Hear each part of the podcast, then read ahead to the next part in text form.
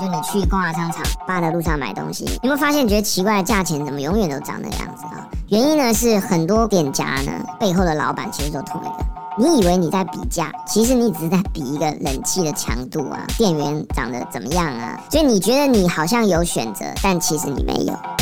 科技创新娱乐，各种新奇有趣都在宝博朋友说。嘿，你听宝博朋友说了吗？Hello，欢迎来到宝博朋友说。今天宝博士的旁边没有坐着朋友，但是每天都有很多朋友。跟我说各式各样的新鲜事。前几天呢，我有个朋友，其实就是坐在我这个录音台的正对面的这位导播朋友。他的朋友呢，听说听了我们的节目，觉得诶不错听哦，然后就跑来申请了一个题目。这个题目是什么呢？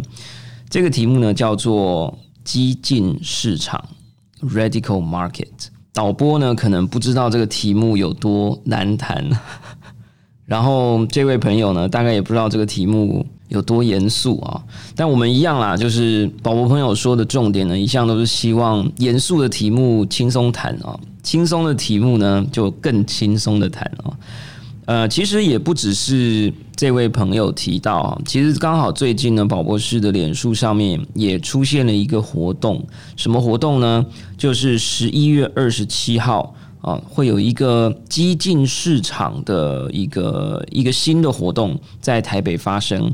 嗯，这个有好朋友黄雅信啊，区块链市场里头的这个积极运动分子啊，翻译了很多的文章啊，William Lie 都分享了这个活动。好了，那大家一定觉得很奇怪吧？到底什么是激进市场？到底要怎么写、怎么拼，可能都不太知道。这个题目为什么难？其实就难在这里哦。我现在手上拿了一本书呢，是这个简体的书哦，是机械工业出版社翻译的英文书籍的简中版。它的英文呢，我们讲激进市场的英文叫做 radical markets 啊，radical 我们可以讲说是很激进、激烈的，markets 就是市场。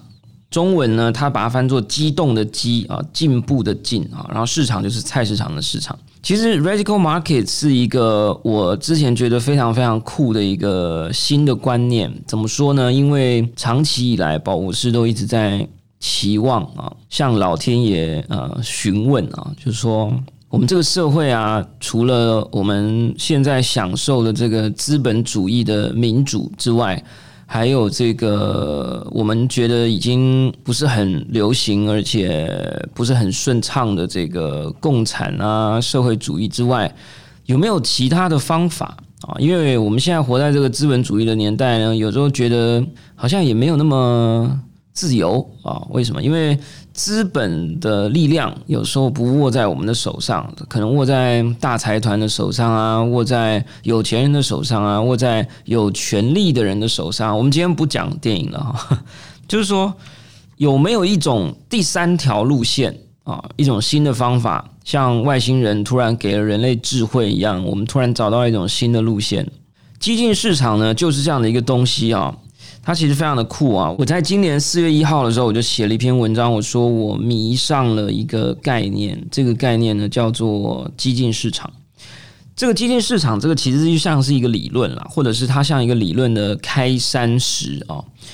这是有两个非常酷的人共同提出来的一个新的社会经济架构的新方向或新的理论。第一个人呢是芝加哥大学法学院知名教授、国际法律专家艾瑞克·波斯纳 （Eric Posner）。这个人呢，大家可能没听过，但据说他的父亲啊，就是他这个 Eric Posner 叫做小波斯纳，他还有一个叫大波斯纳或者老波斯纳。OK，这个 Posner 是美国法学历史上面最知名的研究者。呃，好像也是之前的什么前任大法官之类的，或前前任大法官。老波斯纳的法学研究的论文是全美国被引用次数最高的这个记录保持人，所以他的孩子想必这个压力很大，然后也试着想要做出一番的突破。这个法学专家跟谁合作了呢？跟一个也算是一个颇斜杠的人啊。这个人呢是我现在的偶像之一，叫 Glenn Weil 格伦维尔啊。他是芝加哥大学经济系有史以来最年轻的教授。大家知道，我如果听节目就知道，我们曾经介绍过一个叫芝加哥学派啊，就经济学里头有很多的学派。芝加哥学派呢，可以自成一派啊，所以显然呢，你在芝加哥大学经济系能够任教的话，你肯定是要非常厉害的。这个人为什么说斜杠呢？他现在并不是只是一个全职的这个经济学者而已啊，他还是微软，也就是 Microsoft 啊，最近股价涨了不少，Microsoft 的首席经济研究员啊。这两个，你若上网查他们的照片，哇，都很帅啊。然后这两个可以说是人生胜利组的人呢，竟然在前阵子应该就是去年，甘冒社会学界啊这个大不会啊，提出一个全新的想法。这个想法就我们刚刚念了好几次的这个激进市场。激进市场到底是什么东西呢？这个在我们讲之前呢，我们先给大家一个感觉啊，就说这个东西提出来以后呢，市场为之震动啊。大家去看这个 Amazon 的书评啊，很多人给了他们非常正面五星的评价，当然很多人都给一星，说看不懂。为什么呢？因为当初呢，我第一次看到这个东西的时候，我我觉得很很惊诧，就觉得哎呀，太棒了！总算老天爷给我回应了，我们总算有第三条路线了，这样子啊。因为以前大家都说民主就像一个星巴克咖啡哦，就不是最好的，但也不是最坏的啊。现在反正你就只有星巴克。那这个时候，如果有人端出一个 Blue Bottle，哇，那当然是很兴奋的嘛，对不对？所以呢，就很想要去研究。但是就在想要去研究之前呢，想要买书来看之前呢，就问了一下我们的好朋友宝博的好朋友 Tom。汤博呢，就跟我警告说，最好不要买，因为你看了之后呢，会觉得自己的智商很低，都看不懂啊。所以呢，他阻止了我呢，我就怎么办呢？我就但又很有兴趣嘛，就开始上网找一些资讯。不找则已啊。一早则惊人啊！怎么说呢？这个书籍发售以后呢，在全球掀起了一个非常广泛的一个运动，叫做 Radical Markets Movement 或者是 Radical Exchange。我们这个之后再讲同时之间呢，区块链世界的大神啊，也就是 Vitalik，竟然也成为他的粉丝。西军带队的跑来参加激进市场的运动，并且说呢，区块链世界所有的工程师呢，绝对为了这个理念不惜投入所有的资源，要让这个理念可以成真。好啦，讲到这里，到底什么是激进市场？其实呢，这个东西不好讲的地方在于它太新了。我们讲说去年才出现，连翻译大家都还不确定怎么翻。这个 radical 这个字呢，我们讲是激动的激，进步的进啊，或者是进一步的进。但其实也有些人说呢，它其实应该翻作基本的基，进步的进啊，激进市场。其实到现在都还没有定论了啊。简体中文版最后用了激动这个版本啊，就是说激动的激啊，进步的进，激进市场。你搞不清楚没关系，我们今天只想要用很简单的方式告诉你这一个最新的社会经济理论的五大重点。五大重点讲完就没了，就下课，好不好？首先呢，第一个重点呢是自评估税。我们简单讲好了啊，就是说自评估税的意思就是说呢，你可以决定你自己的房子值多少钱。然后呢，社会依据你决定的这个价格抽百分之七的税。他说百分之七是一个 magic number，就是他算出来最棒的数字。所以在这种规则之下呢，你不会把你的房子定太贵的价钱，否则你就要缴太贵的税。但你也不会把你的房子缴太便宜的价钱，为什么呢？因为这个自评估税则后还有一个法令，就是说，他说呢，只要你评估了这个这个价格，任何人都可以用这个价格跟你把东西给买走。所以你如果说你的房子只值一百块，你说为了省税啊，我就明年缴税，我的房子税只要缴七块钱，很抱歉啊，你可能明天你的房子就被买走了，然后呢，强制转移。但如果你说，哎呀，那我很怕这个房子被人家转走嘛？我说我的房子值一百亿，诶，你也没有动机跟能力这么做，为什么？因为你明年缴税就得缴七亿的税。当然了，这里面有一些需要待解决的问题，因为这里头有这个法学专家嘛，我们就让他们解决。他说，也许呢，有一些呃，我们讲的 key 给处啊，好，或者是一些具有历史意义，对你来讲有这个人生意义的东西。可能可以避免被随时转移啊。总而言之，他这个想要讲的就是说，他希望让每一个人可以参与到你的资产能不能被转移。原因在于很多的人，我们就讲到现在台湾很多人讲囤房税嘛，很多人有三栋房子、五栋房子、八栋房子或八十栋房子，但是他们只要缴了一个固定的税则，他手上永远可以握着这些房子，他不需要去流动这些资产，他不需要去转移它，他可以用这些房子赚更多的房子，OK，然后他付出的钱非常的少。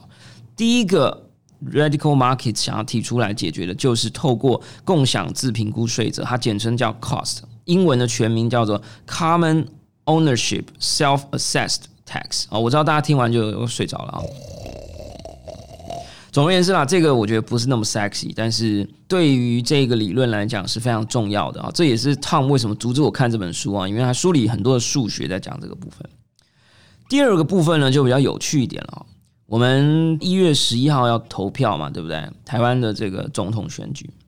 他呢这本书，也就是这两个作者呢，透过经济学跟法学，提出了一种全新的人类投票制度。这个投票制度呢，叫做平方投票法。诶，这很酷哦，什么意思？以前我们在选举的时候啊，每个人手上就只有一票，然后呢，你就去投你想投的这个人。但是往往呢，我们发现现代的民主选举呢，常常出现这个什么呢？在所有的烂橘子里面选那个最不烂的啊，或者是呢，到最后可能不知道什么原因呢，就最烂的那颗橘子可能就不小心上了。或者呢，你如果回去看数学家的研究，现代的投票方式呢，你很容易在三个候选人里面，到最后当选的是那个大家最不想当选的那个人啊，因为每个人都觉得说，哎，我一号投一点，二号投一点，然后呢，有一些这种中间游离票就投三号，但是呢，一号、二号的粉丝可能有些人不小心不知道什么原因，他们就觉得说，哎，他就也投了三号，所以总之呢，现在的投票制度呢，还是有他的问题啊。那这两个人呢，就提出了一种叫。Quadratic voting 啊，叫 QV，他就说呢，这个可以带来现有投票制度伤害的一种保护。他说，这个投票方案有可能可以避免川普当选。他讲的，不是我讲的啊。平方投票法的方式呢，是你就想象说，你不是给你一人一张票，一张票投给一个人，而是呢，给你一百个积分，你要用这个积分呢去兑换票。然后再来投票给人，这个积分怎么用呢？就是说，如果你想要投给啊，你想要投给一个人，你就要用一个积分去换一张票。这个时候呢，如果你想你实在太爱这个人了，你想投给这个人第二张票，OK，第二次，这个怎么办呢？你可以去用两个积分再换一张票，再投给这个人。如果你太爱他，你想要投他第三次，你可以用四个积分再去换的给他。这个时候你就可以算一下嘛，十的平方等于一百，所以你可以投给同一个人次数绝对小于十。对吧？那大家可以自己算一下，大概多少次？大概七八次吧，maybe。这个时候呢，就好玩的事情就出现了。他说呢，根据行为经济学跟数学，很可能呢，不是每一个人都这么爱同一个候选人啊，就是这很正常嘛。有时候我们选举啊，你说呃，希拉蕊啊，这个川普啊。大家可能不是每个人都这么爱恨分明，说我就非川普不投，我一百个积分都要用在他身上，我一百个积分都要用在希拉蕊身上，或者像台湾嘛，我们今年的选举对不对？听说呃宋楚瑜先生要出来选第八十次啊，没有开玩笑，就是他可能又要再再出现了嘛。然后我们可能会有啊这个我不知道王王院长不知道会不会又再出现啊？我们可能有这个蔡英文总统啊，我们有这个韩市长啊。所以呢，如果你用了平方投票法，你甚至可以把你一百积分用在所有不同的人身上。你可以每个人都投一票，你也可以投你最喜欢的那个人，投了用掉了百分之八十的积分，但是你最后把一些少数的积分的票投给一些你觉得，比如像早期这个李敖出来的时候啊，可能有些人就会觉得说，哎，很支持这样的一种第三势力啊。这个时候呢，就有可能可以让更多我们讲的非既得市场的新的候选人得到一些新的可能性啊。他说，根据数学的计算啊，这种第三种选择，而且是好的选择，比较容易在这种投票法当中浮现出来。第三个呢，叫做全世界的工人团结起来，这是什么东西呢？它提供了一种叫做移民分红制度的狂想。什么意思呢？我们都知道人才要流动啊，如果台湾要发展，我们可能要不止人要走出去啊，人才也要进得来啊。现在美国的状况是什么呢？本地主义，所以他们希望少一点绿卡发出去，你更难移民啊！你真的要非常非常优秀才能进去。可是这有可能会导致这个门票掌握在少数人的手上啊，比如说皇宫贵族啊，哦才有办法顺利的移民啊，哦才有办法成为美国新的人才啊等等。所以他们提出这个方法呢，很酷。他说，任何一个人你都可以去介绍一个你认识的外国人。你如果觉得这个人非常优秀的话，你就应该可以向政府替他担保，然后呢，作为他的签证介绍人。如果你顺利的引介了一个非常具有才华的人进到，比如说台湾，然后呢，他接下来的工作所得的一 percent 或两 percent 就会变成你的，就一种介绍费的概念。所以他想把这种介绍费的逻辑用在一个国家的人才流动上面。所以呢，你可能就会很努力的去帮你的国家怎么样？去介绍啊厉害的人进来工作。如果你介绍错的人，那你赚到的钱就很少，甚至可能还有罚款。我不知道，也许后续它会有一些设计啊，比如说你可能要连续三年你才能领到第一笔款啊。所以你如果乱介绍也是没有用的。如果你介绍了真的对的人呢，好几个，你甚至有可能就是靠介绍人到台湾来工作啊，设立公司，你就可以赚钱。OK。总之呢，这个就是叫做全世界有工作能力的人都应该团结起来。他的意思其实这样，但因为他的名字讲的就有点共产了，所以就有点被大家批评了，就是说你是把人当商品在贩卖吗？啊，这个这种概念。第四个呢，就也是比较严肃的，就是说垄断。他说呢，我们基金市场呢，希望能够透过法令的制度来垄断。社会上存在已久的大章鱼啊，他真的用了“章鱼”这个字，octopus。怎么说呢？他说他们啊去做了研究呢，发现美国的六大银行的前几大股东呢，都是由同样的几个大财团，比如说 BlackRock 啊等等的这些大财团所共同持有。也就是说呢，银行可以看起来是不同家啊，但是呢，背后的董事会。很多的持有者可能都是同样的那些人在持有，所以他们很可能会联合起来去做一些，比如说利率的操作啊，或者是商品的同步提出或不提出，所以这可能就影响到了市场的机会跟我们选择商品的可能性。所以有点像，我不知道大家知不知道啊？就你去光华商场八德路上买东西啊，买硬碟，你有没有发现觉得奇怪，价钱怎么永远都长那个样子啊？价钱差不到五十块一百块，原因呢是很多光华商场的店家呢背后的老板其实都同一个。你以为你在比价啊，其实你只是在比一个冷气的强度啊，比一个店员长得怎么样啊啊，所以你觉得你好像有选择，但其实你没有。所以呢，他说他们发现呢，在现在的资本市场里面已经出现很多这样的东西了。你觉得你好像在不同的建商当中选择，你觉得你在不同的银行之间选择，你觉得你在不同的商品之间选择，你觉得你在不同的政治人物之间选择，但其实你选择的可能都是同一个人、同一群人、同一个组织。这个时候，如果他们对你好，你就好；如果他们对你不好，你就不好。你根本没有别的可能性。好啦，所以这个呢是他们希望用法令来禁止一个大财团不可以在同一个类型的公司里投资超过两家。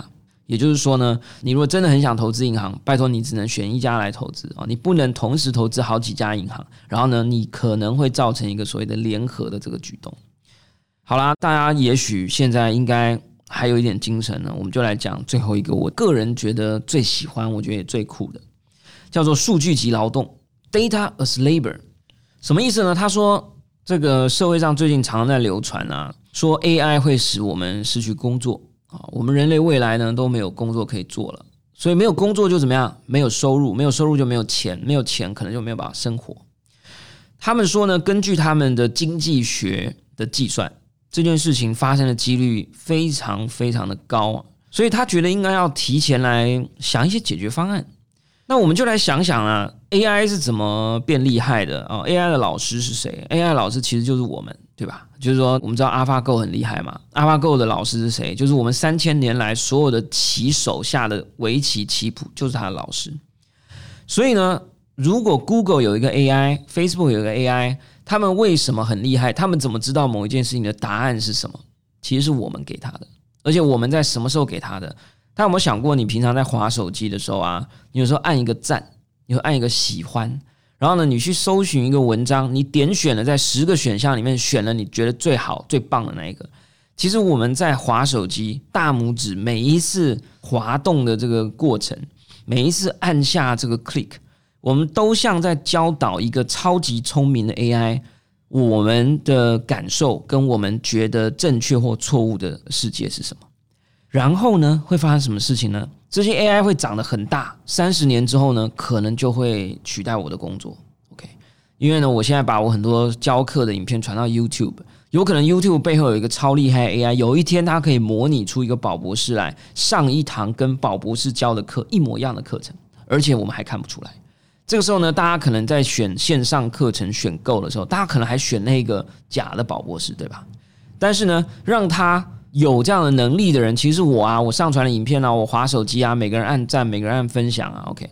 所以呢，数据级劳动的意思是什么呢？他说，应该要规范这些公司，三十年后每一个人每个月应该要发五千块，去让我们以前在划手机的大拇指的劳动可以分红给我们，就是他未来赚了可能几十亿。他应该要分一些给我们，对吧？诶，你长大的过程是靠我们的大拇指喂养出来的，你怎么把我们的工作抢走，然后就让我们活不下去？所以呢，他就是说了一个叫数据级劳动啊。其实我觉得这个东西非常的酷啊。讲白话呢，其实就是说，你现在天天划手机，让企业收集资讯，也就等于在帮他训练 AI。如果三十年之后呢，这些 AI 真的取代了我们的工作，我们每个人应该每个月都应该要拿到一点数据劳动补贴，而这个劳动呢，就是我们现在划手机带来的。其实这个是我觉得非常支持的一个做法。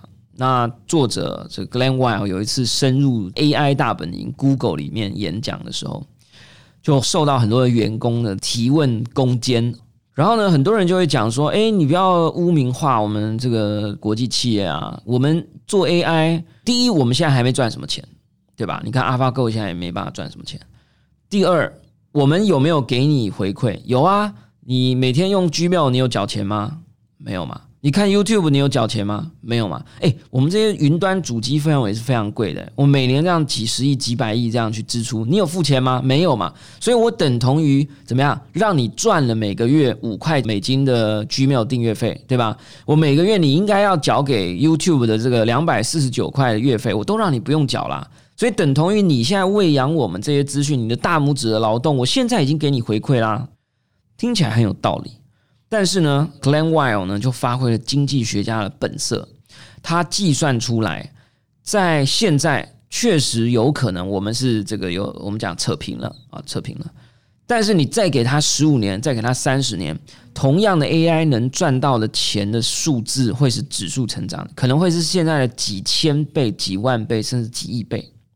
然后从我们的收入的减少或工作可能会被抢走的数量，可能也是多好几百倍。所以呢，他就拿了这一个计算的结果呢，替我们说话了啊，就说不是只是现在让我们免费使用 Gmail 就可以了，不是现在让我们免费看 YouTube 就可以了，你应该要早一点制定一个规范，让我们哪一天这个哭天喊爸，就是说穷的时候呢，这些大公司呢，应该要每个月转账个一点钱给我们啊。这听起来好像我们很穷，不要忘了，我们可能未来真的很穷啊。以后你可能会发现呢，不管你是客服人员呐，这个餐厅接待人员啦，每一个人都叫 AlphaGo，OK？你这个学校的老师啊，哦等等，看起来都不是，但其实都是啊。总而言之啦，这本书呢，就用了不小的篇幅介绍了这五个他们提出来很重要的一些新的创建。然后呢，其实在这段时间呢，全世界各地。对于现状有所怀疑啊，跟宝博士一样，觉得说，哎，我们除了星巴克、除了路易莎之外，我们难道没有第三种选择吗？当然，也许还有 Seven Eleven 咖啡了，我也常买哈。但是就是说，有没有新的东西？然后呢，我们好像觉得我们站在正义跟最幸福的乌托邦的一方啊，叫资本自由主义的社会。但我们怎么觉得好像没有这种乌托邦的感觉啊？我们怎么还是觉得我们的薪水不是很高，有很多的利益过度的集中？为什么我们还是觉得很多的房子我们买不起？为什么有钱人就可以贷款百分之九十九买一架飞机啊？然后我们去买房子的时候呢，就拼命要求情，说我可不可以再贷多一点啊？然后到最后你得拿出个十 percent、二十 percent 的自备款。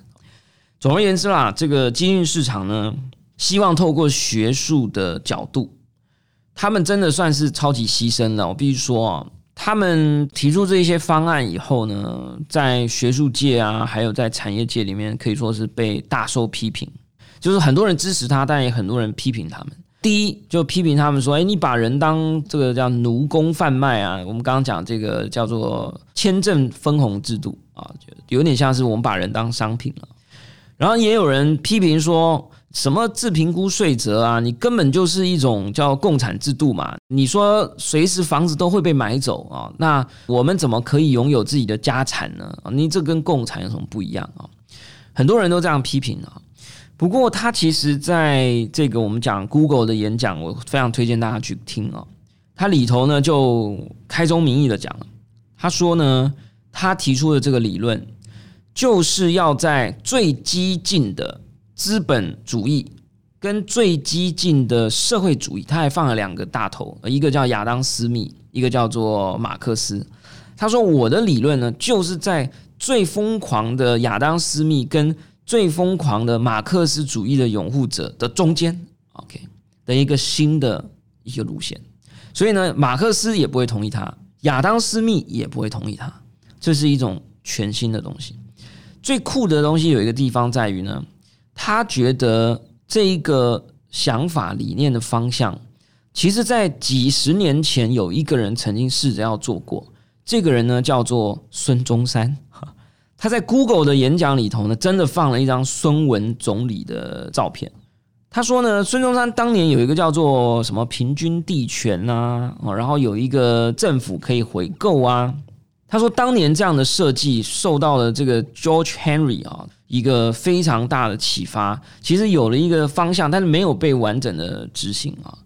所以他觉得啦，他有责任要把这件事情想清楚。然后呢，把很多新的东西给加进来，包含我们现在的投票方法等等。很多人呢都支持这个想法，包含区块链界的 V 神啊，Vitalik Buterin，在三月二十二号呢神秘现身底特律，参与了激进市场的全球第一次大会，叫做 Radical Exchange。Radical Exchange 的 Radical 呢，就是我们刚刚讲的激进的这个字。X 呢就是 X，change 呢就是改变，所以你可以把 exchange 当成是一种交换，一种我觉得我们这个世界应该需要一个新的流动。你也可以把 change 当成是一种变革，所以我们中文把它翻成这个激进变革的运动跟组织。全世界呢已经有好几十个城市成立了 Radical Exchange 的 chapter 分部，台北也在今年成立了 Radical Exchange Taipei。就由刚刚我们讲的几位非常酷的人啊，就是黄雅信啊、啊陈长武啊等等一些，都在努力的推广这个想法。台湾其实还有一个非常厉害的推手，这个人叫做唐凤。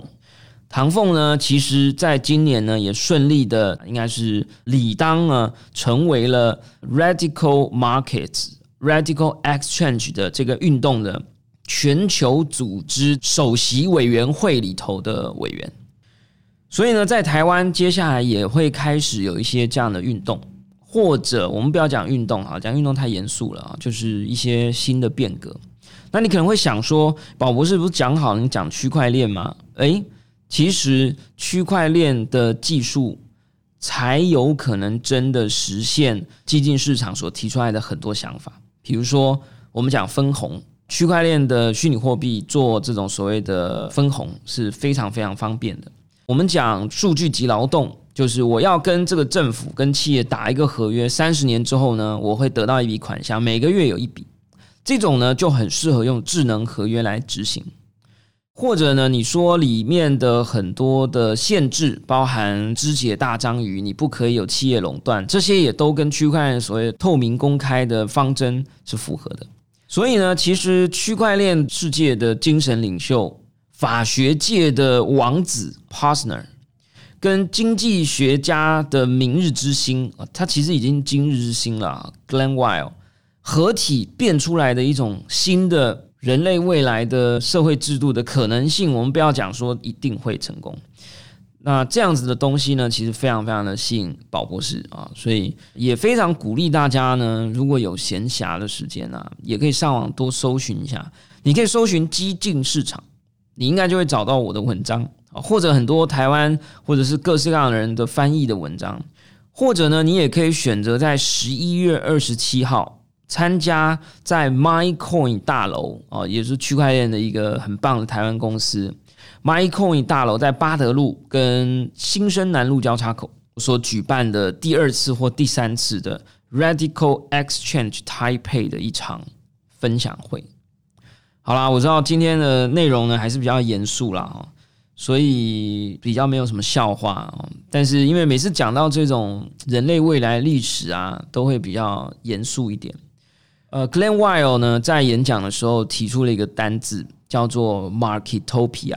市场乌托邦，他的意思是说呢，以前呢，我们经济学家都希望用自由的市场，不要政府太多的管控，政府太多管控就是集权了嘛，所以我们应该让市场自由发挥、自由运作。